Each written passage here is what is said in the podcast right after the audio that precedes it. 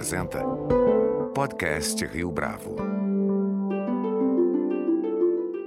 Este é o podcast Rio Bravo, eu sou Fábio Cardoso. Faz algumas semanas começou a ganhar força uma disputa em torno da verticalização do último quadrilátero horizontal na região de Pinheiros. Mais do que uma queixa de bairro, a controvérsia envolve uma discussão mais profunda sobre os rumos do desenvolvimento urbano da cidade de São Paulo. E não só. Esse debate mostra como a participação da comunidade tem o potencial de mudar a relação dos moradores para com o local onde vivem. Para falar a respeito desse tema, nosso convidado de hoje aqui no podcast Rio Bravo é Maurício Ramos, conselheiro municipal de política urbana membro da Frente Parlamentar Ambientalista e cofundador do coletivo das vilas Beatriz, Ida e Jataí.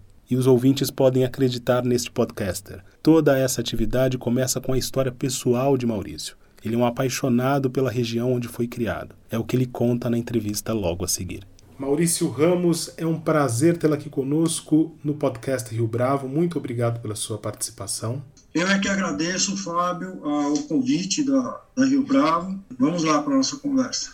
Maurício, antes da gente falar a respeito do tema verticalização na região de Pinheiros, eu queria que você contasse um pouco da sua vivência na região de Pinheiros. Conta para o nosso ouvinte como é que essa relação começou.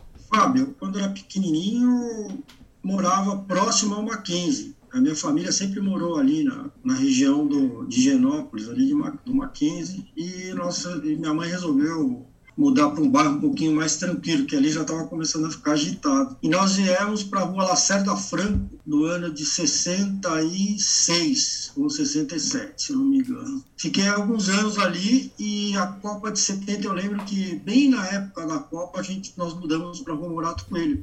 E inclusive eu assisti um dos jogos, eu era eu tinha sete anos, eu assisti um dos jogos ali na Morato Coelho. Eu morei muitos anos, morei 12 anos entre 70 e 82 na Morato Renato Coelho, quase esquina com a Cardeal Verde. Eu sempre fui um garoto muito urbano, nós não tínhamos propriedade no interior, como as outras famílias tinham, sítio, esses outras fazendas, e nós iríamos, nós jogávamos futebol na calçada. Por incrível que pareça, nos dias mais tranquilos a gente jogava na rua, porque não passava carro. Era um lugar muito tranquilo, muito bom de se morar. E com, com a chegada do comércio em peso, os bares e a Vila Madalena começou a ficar bem famosa, nós nos mudamos aqui para proximidades aqui das, da Praça das Corujas, e eu estou aqui desde 1982. Nós estamos numa casa, sempre moramos em casa, tivemos aquela vida urbana, mas é uma vida bem tranquila, né? E eu estou numa região tranquila agora. Esse é o tempo que eu tenho aqui é, de Pinheiros e a minha relação com o bairro iniciou nessa época aqui. Então,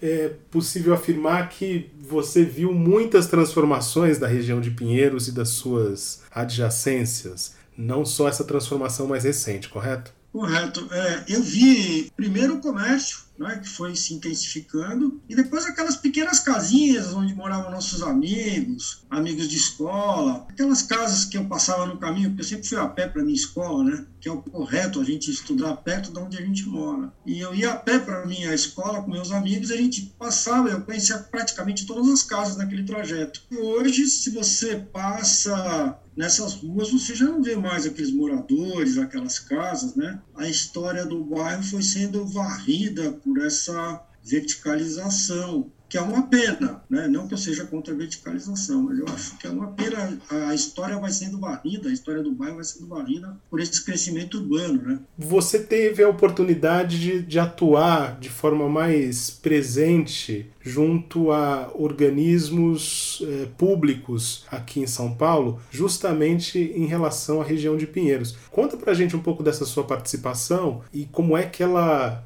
desembocou, digamos assim, nessa batalha, eu vou chamar aqui de batalha, você pode me corrigir se for o caso, contra a verticalização? É, na verdade, é, no ano de 2014, quando teve aquela revisão, aquela, o plano diretor, né, é, teve a lei do zoneamento, eu recebi um e-mail de uma das associações aqui dos bairros. Como nós já tínhamos aqui uma, um coletivo de moradores aqui da nossa região, nós fizemos contato com os dois bairros vizinhos, que são a Vila Beatriz, a Vila Jataí e a Vila Ida. Eu, eu agora estou aqui na, na Vila Beatriz. E nos unimos para discutir o zoneamento. O zoneamento, eles, eles gostariam, na lei de zoneamento estava, estava previsto transformar uma parte de todos os nossos três bairros em zona é, mista, que permite grandes comércios e prédios altíssimos, né? É, não tem limite de gabarito naquela proposta da, da SMU. Nos unimos, fizemos contato com alguns políticos aqui da região e outros que são simpáticos à nossa causa, e fizemos uma, uma emenda como substitutivo aqui da lei de zoneamento. O que, que aconteceu? Nós visitamos os, os, todos os gabinetes de todos os vereadores, nós revisamos com a nossa proposta e pedimos para que todos assinassem. E conseguimos transformar, salvar um pedaço da nossa região, que seria zona mista, em zona preferencialmente residencial. Ou seja, ela admite prédios de, de, uma, de uma altura média, né? E, e, você também você protege os pequenos comércios. Você não, não pega uma mega store de um quarteirão, você não derruba um quarteirão inteiro para fazer uma mega store, dessas grandes que a gente vê, ou um grande supermercado, a grande cadeia de supermercado. Você preserva aqueles comerciantes do bairro, aquelas pessoas mais antigas, né? O sapateiro, açougueiro, padeiro, todos esses pequenos comerciantes, né? Que muitas vezes são os moradores aqui dos bairros, você acaba preservando se você transformar em ZPR. Se você tiver a zona mista, os grandes comércios eles engolem esses pequenos comerciantes. Esses empreendimentos gigantes eles vão empurrando esses moradores para fora da cidade, ou seja, você gentrifica naquele supermercadinho, na seu, que é seu vizinho ali que vendia aquela mostarda mais baratinha. Hoje eles vendem mostarda de João, porque vai mudando o público, né?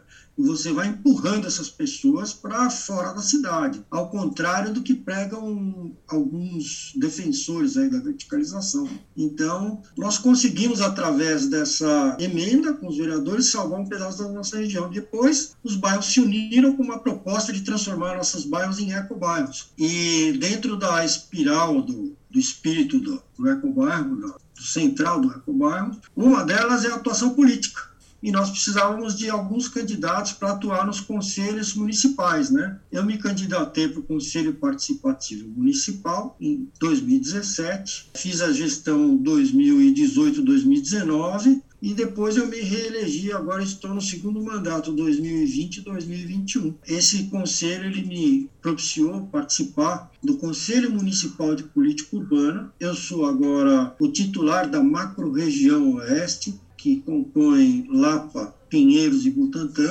Esse Conselho Municipal de Política Urbana ele trata de alguns assuntos pertinentes aí ao desenvolvimento urbano. Também agora será discutida a revisão do plano diretor. Então eu estou atuando em todas essas instâncias aqui para defender um pouquinho do que esses moradores aqui têm como objetivo, né? Que é melhorar a sua casa, seu quarteirão, seu bairro, seu distrito, sua cidade, né? Então a gente tem um pouquinho, a gente leva um pouquinho dessa desse pensamento para a política urbana, para ver se a gente consegue mudar alguma coisa hoje nesse São Paulo que é tão desigual, num plano diretor tão complexo como esse é o nosso. Essa aí é a minha atuação política. Agora, Maurício, para quem olha de fora, parece que essa é, disputa, embora seja legítima da parte dos moradores, também significa uma proteção desmedida para com a região de Pinheiros, uma região que já é bastante privilegiada em termos de acesso. O que, que você responderia para esse argumento? Quer dizer, poxa, parece que só uh, o bairro de Pinheiros não quer que cresça prédio ali, enquanto São Paulo inteiro está vivendo esse problema. São Paulo não tem mais para onde crescer, então a solução é você subir é, espigões. É, isso não é uma peculiaridade dessa região, isso acontece no Tatuapé, acontece em outras partes da cidade. O que, que você responderia? Olha, na verdade, Fábio, eu acredito que, para começar, o plano diretor estratégico ele cometeu um erro grave, né? Porque ele vem do, do topo para a base, né? E deveria ser da base para o topo. Ou seja, para quem não conhece um pouquinho da, do plano diretor estratégico, talvez fazer uma explicaçãozinha aqui que talvez possa ilustrar melhor essa situação. Da base para o topo, ou seja, não é quem determina, não é o poder público, uma, uma quantidade de pessoas que acham que conhece a cidade. Quem determina é o povo da sua região. Então, as pessoas da, de cada região têm um anseio, têm uma necessidade, tem uma são Paulo são diversas cidades dentro de uma cidade só. Eu não posso querer comparar a situação de Pinheiros com a de Parelheiros, não posso querer comparar Pinheiros com Higienópolis, não posso tentar comparar Pinheiros com, por exemplo, aqui o Brooklyn, ou Ibirapuera, ou Moema. Né? Cada uma dessas regiões tem uma peculiaridade. Né? Então, é, o que deveria ser, ser feito, na minha opinião, em primeiro lugar, o plano de bairro, é, ou o plano regional, seja lá como se chama. Por quê? Porque os próprios moradores dizem o que eles precisam para a região deles e o que eles querem para a região deles. E não é alguém do poder público que vai ditar, ou alguém do, do mercado que vai falar, olha, aqui vai, aqui não vai. Não pode ser assim. Primeiro tem que ter um, alguém para regular isso. Eu acho que é, é, bem a função do poder público. Em segundo lugar, eu acho assim, as pessoas têm um argumento né, que, é, que é incrível, que, que eles têm utilizado, que é para justificar esse crescimento, né, essa verticalização em certos pontos da cidade, dizendo que São Paulo é uma cidade segregada, realmente é uma cidade segregada. Agora, é, é, não é construindo edifício de alto padrão que você vai corrigir essa distorção, né? Se você acha que São Paulo é uma cidade segregada, você tem que construir onde precisa e para quem precisa, e não colocar um equipamento de altíssimo luxo do lado do, da zona de estruturação urbana, próximo ao metrô, por exemplo. Aqui, próximo ao metrô Vila Madalena, tem um prédio de 40 andares, né? Ali é um absurdo. Você vai na contramão de quem quer, por exemplo, você tem seis vagas, sei lá, cinco vagas em garagem, é um absurdo. Ou seja, você está estimulando a pessoa a usar o carro, né? E, e não está colocando aquele trabalhador que precisa do transporte público. Eu duvido que uma pessoa que gasta 5, 6 milhões no apartamento vá, vá utilizar o transporte público. Eu, sinceramente, não acredito nisso. Né? Então, essa é uma restrição. Eu tenho algumas críticas ao plano diretor, e eu acho que toda essa distorção toda vem porque a gente não escutou a base, ou seja, veio do topo para a base, tem que sair da base para o topo. Ou seja, aqui, quando teve o plano regional, nós nos unimos e fomos na sua prefeitura, nós fizemos grupos pelos distritos e as pessoas explicavam: olha, aqui no meu bairro falta uma UBS aqui no meu bairro, eu quero uma livraria, eu quero uma casa de cultura, eu quero uma biblioteca, entendeu? Eu quero pública, eu quero, eu quero equipamento público, né? Quando as pessoas se referem ao, aos que defendem o seu bairro, Not in My Backyard, o NIMB, né? Essa é uma nomenclatura que você dá para aquele sujeito que não quer um equipamento público do lado da casa dele. É o cara que não, é o tipo da pessoa que não gostaria de ter uma escola pública ou um posto de saúde, não é? Ninguém aqui é contra ter moradia para o pessoal de pequena e média renda.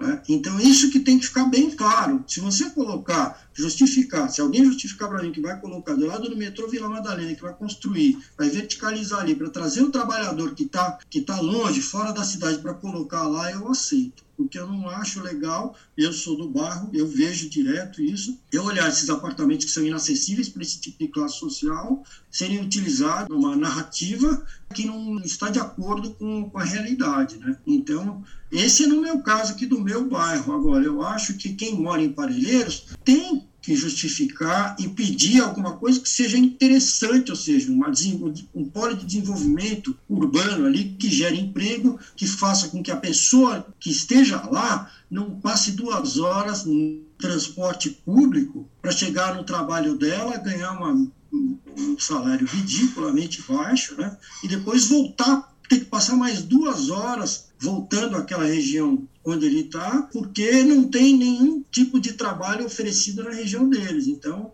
eu acho que a gente também é uma solução seria descentralizar essas ofertas de trabalho, de oportunidade de emprego da área central da cidade para esses polos, né? Fazer um polo de desenvolvimento urbano e para que você não, não obrigue o cidadão a sair da onde ele está e fique duas ou três horas no transporte público de má qualidade, né? Para chegar ao centro da cidade. O básico é esse, Fábio. Agora, Maurício, insistindo nesse ponto, não é natural que a região de Pinheiros, você mencionou o bairro da Vila Madalena em especial, sejam polos mais atraentes para empresas, para incorporadoras, graças ao seu status e mais do que isso, né? Essa característica bastante peculiar dessa localidade e, portanto, que o investimento seja feito aqui ou nessa região e não em outras partes da cidade? Na verdade, assim, é, também vou deixar claro que eu não sou contra o mercado. Sou, a gente tem que olhar de todos os ângulos. Né? Eu acho que o mercado ele visa sempre a maior rentabilidade, maior lucro. Então, se eu fosse um construtor, eu procuraria construir onde me desse maior retorno. Aí é uma questão de rentabilidade, eu acho. Eu acho que se você precisa construir para quem precisa morar, ou seja, quando você fala desse déficit de moradia, para quem realmente precisa não tem onde morar, né? não é, não é para classe média, classe média alta. Então a gente precisa olhar com mais carinho, mais cuidado para essas periferias, estimular que essas regiões sejam também atrativas. Senão a gente fica, constrói, a gente vai ter um bairro tipo Singapura, né? uma cidade do estilo de Singapura, em Pinheiros, ao invés de ter uma cidade no estilo de Amsterdã, né, que tem médias, uh, prédio de média altura, o poder público ele tem que ter um plano de desenvolvimento que você faça com que essas áreas sejam atrativas, né? E aí tem que pensar macro, é, tem que partir do poder público.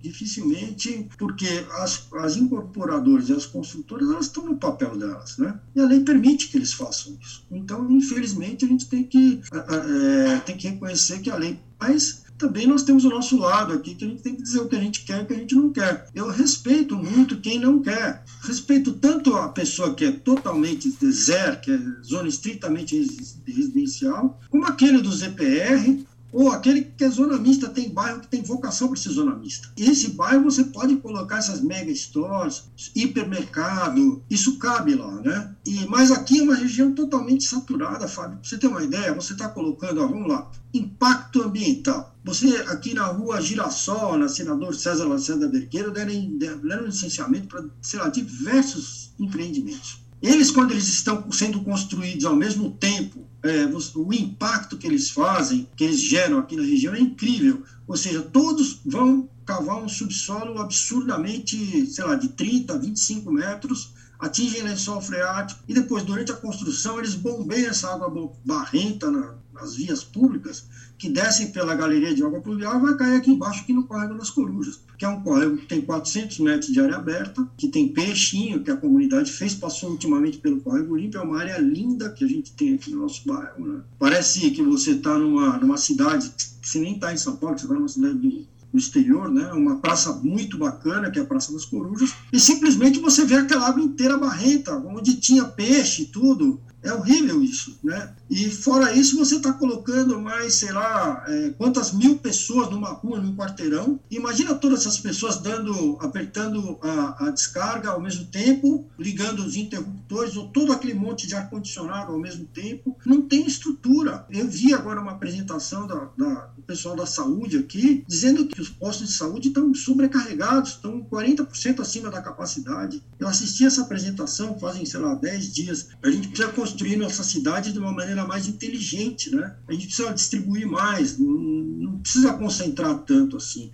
Eu sou contra aquela história de, ah, vamos adensar, adensar, adensar porque tem mais estrutura. Não, eles querem adensar porque dá mais dinheiro. E não é um crime falar isso. Eu acho que é um direito que eles têm e é um direito também do cidadão de não querer aquilo do lado deles. Então, é assim, o bom é que nós estamos ainda numa democracia que a gente tem o direito ainda de de poder dizer o que a gente quer e o que a gente não quer, né? É importante e achar uma, uma solução que seja satisfatória para todas as partes, porque a gente precisa do, do empreendedor, a gente precisa da, das construtoras, eles têm um papel importantíssimo, né? Geram uma quantidade grande de empregos, né? A gente precisa de todos eles, mas a gente precisa pensar de uma maneira mais inteligente. Alguém precisa atuar lá para dizer, olha, aqui já está super saturado, ali precisa de investimento, então vamos investir, como foi feito em 2003 no outro plano diretor que adensou a Leopoldina tem prédios maravilhosos, a qualidade de vida lá está muito boa. Antigamente só tinha galpão por causa do Ceasa, daquela região, né? Mas ali tem uns empreendimentos muito bons para morar. Tem os amigos dos meus filhos moram ali nos, nos, apartamentos muito bons. Tem infraestrutura,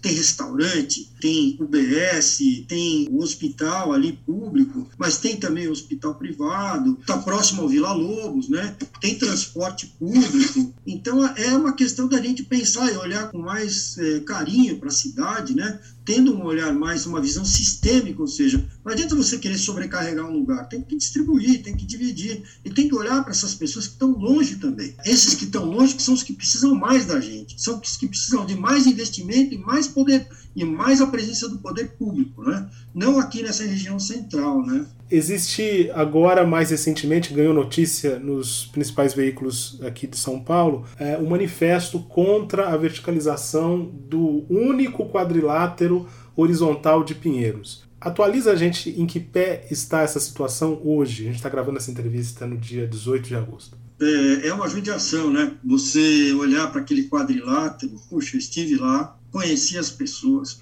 tem umas vilinhas charmosíssimas, né? E pessoas que contam a história do bairro. Mas é um lugar muito bonito. E me chamaram lá, é incrível, né? Para olhar, para ver os cursos d'água, os afloramentos que tem na região, né? Porque eles acreditam que seja uma região onde o Rio Verde passe por ali. Eu acho uma pena, rapaz. Assim, é uma coisa triste você ver a luta desses moradores. Eu acho que eles têm o direito de não querer do lado da casa deles um monstro de 40, 50 andares, entendeu? Eles têm o direito. Ali é uma região que também já está bem sobrecarregada. É, tem muito, muito verticalizado ali. E você vai colocar mais gente ainda ali naquele lugar. Agora, eu acho que, na minha opinião, vai, é, de morador e como conselheiro participativo também, você tem que olhar um pouquinho para essas regiões e tentar preservar um mínimo, mesmo que a zona de estruturação urbana permite, permita com que esses empreendimentos sejam erguidos ali. E escute os moradores. Quem que vai querer morar do lado de um lugar onde você não é bem-vindo, né? E eu acho que as empresas também, elas deveriam atentar muito a uma palavra chamada ESG, que é meio ambiente, a área social e a governança também, Environmental, Social and Corporate Governance, né? Então eu acho que as pessoas, as empresas têm que ter um pouquinho de sensibilidade de saber que o social e o environmental são importantes também numa, no empreendimento imobiliário. E a outra é a governança. Tem uma outra coisa que eles também deveriam notar, assim, você como é que você vai construir um lugar onde você não é bem-vindo? Isso é muito chato, é moradia. Você não está falando de escritório, você não está falando de empreendimento comercial, você está falando de moradia, então as pessoas vão morar. Eu não gostaria de morar num lugar onde eu não sou bem-vindo. Eles deveriam ouvir um pouquinho mais os moradores da região. Eu acho isso muito chato. E aí vale sim a revisão do plano diretor, onde a gente possa corrigir essas distorções. Né? Não pode uma regra só valer, por exemplo, para todos os lugares. Esse mesmo, Fábio, para você ter uma ideia, a zona de estruturação urbana está passando também na Grota do Bexiga. Ali é uma região que deveria ser tombada pelo patrimônio histórico. Né? O Compresp agora deu licença para construir empreendimentos ali naquela região. Ali é uma região de nascentes urbanas, Fábio. Então, pelo Código Florestal, você nem poderia construir ali. Né? Eu sei que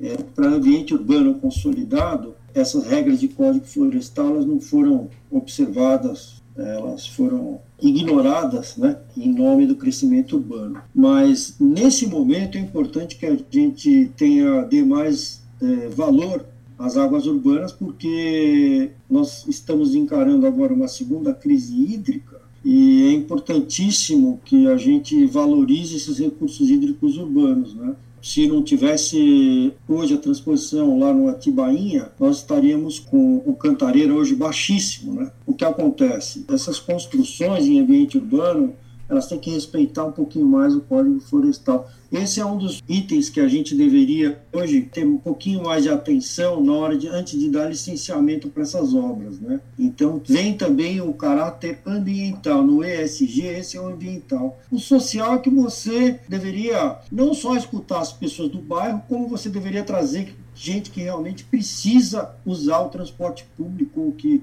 seja um usuário dessa zona de estruturação urbana. E a governança corporativa, assim, se eu fosse de uma construtora, eu tentaria ter a simpatia daquelas pessoas onde eu ia colocar o meu empreendimento imobiliário. Eu nunca seria contra. E eu também não moraria, eu como morador, como consumidor, eu não queria morar num empreendimento onde as pessoas não me digam que eu sou bem-vindo. Eu adoro morar onde eu moro aqui, eu, eu conheço uma grande parte dos meus vizinhos, nós nos unimos aqui para fazer diversas ações comunitárias. Eu não me vejo morando num lugar desses, cara, infelizmente, né? E não vejo também a quem precisa realmente, que está precisando morar mais próximo ao centro expandido, é conseguindo vir para cá. Maurício, em algumas das suas respostas você falou bastante da questão das águas, dos rios. Conta pra gente um pouco dessa sua atuação que remonta exatamente essa primeira crise hídrica da década passada aqui em São Paulo. Quando nós unimos os bairros para nos defender aí para preservar uma parte dos nossos bairros. Nós unimos as três vilas e uh, uh, surgiu uma proposta de nos transformarmos em ecobairros.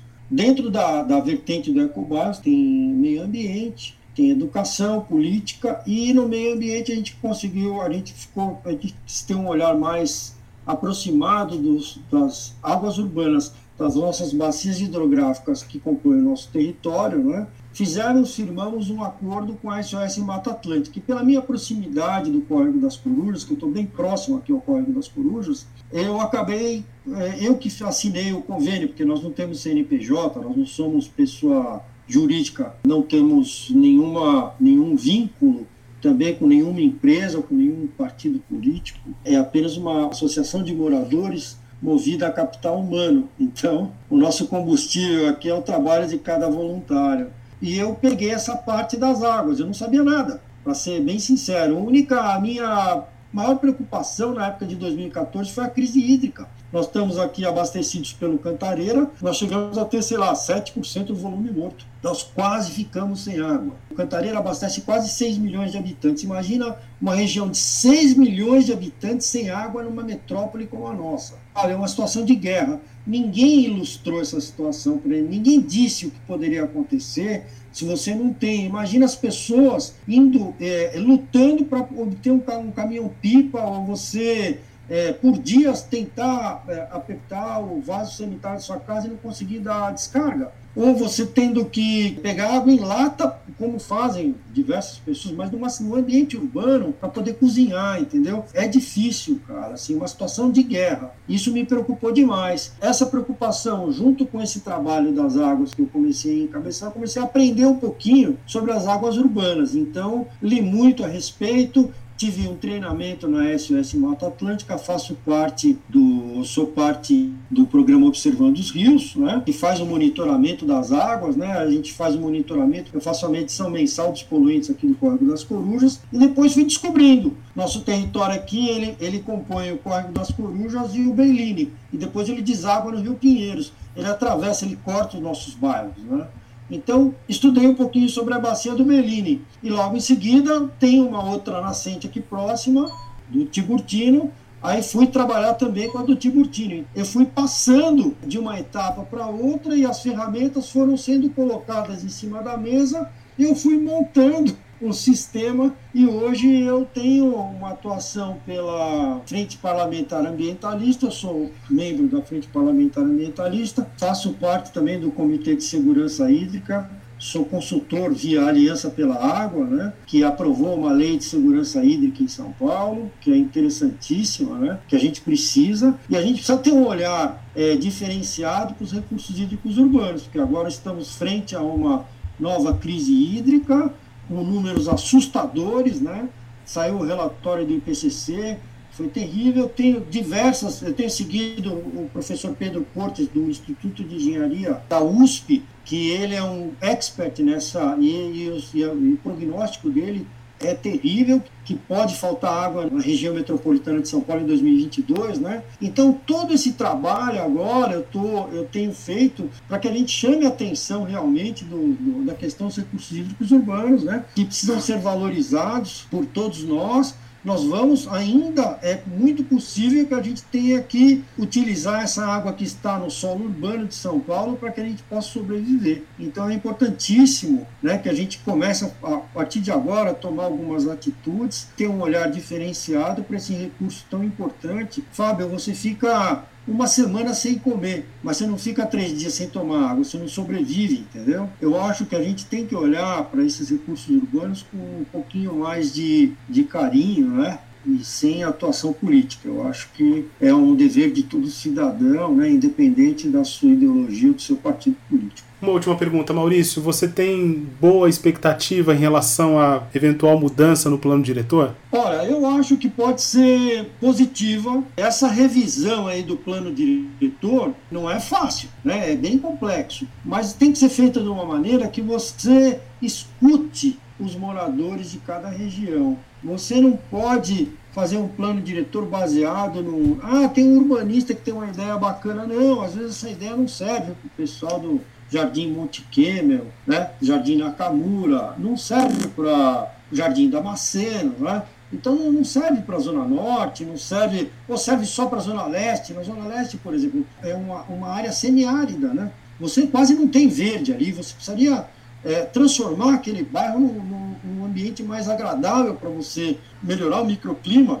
Você pegar um dia de 10 dias de seca e um sol ferrado, você não aguenta respirar lá, cara. Então é, é difícil. Você, o plano diretor tem que olhar tudo isso. E uma maneira de você olhar é tendo uma participação efetiva da sociedade. Seja ela de pequena, média e de alta renda também. Não adianta, todos são cidadãos, né? Todos têm o direito. O mesmo direito que tem o pessoal dos jardins, tem o direito do pessoal de Parelheiros. Eles também de jardins, eles não querem é, verticalizar um pedaço do, do bairro deles. E quem precisa verticalizar mesmo, onde você precisa criar um polo de desenvolvimento urbano para fixar essas pessoas onde elas estão, para que elas não sofram no seu transporte público, esses é que precisam de ter um olhar diferenciado do poder público, inclusive das incorporadoras e da sociedade em geral. Eu tenho, eu tenho sim esperança que, que a gente possa, possa fazer um processo relativamente que seja em benefício da cidade. Né? Maurício Ramos, foi um prazer tê-lo aqui conosco no podcast Rio Bravo. Muito obrigado pela sua participação.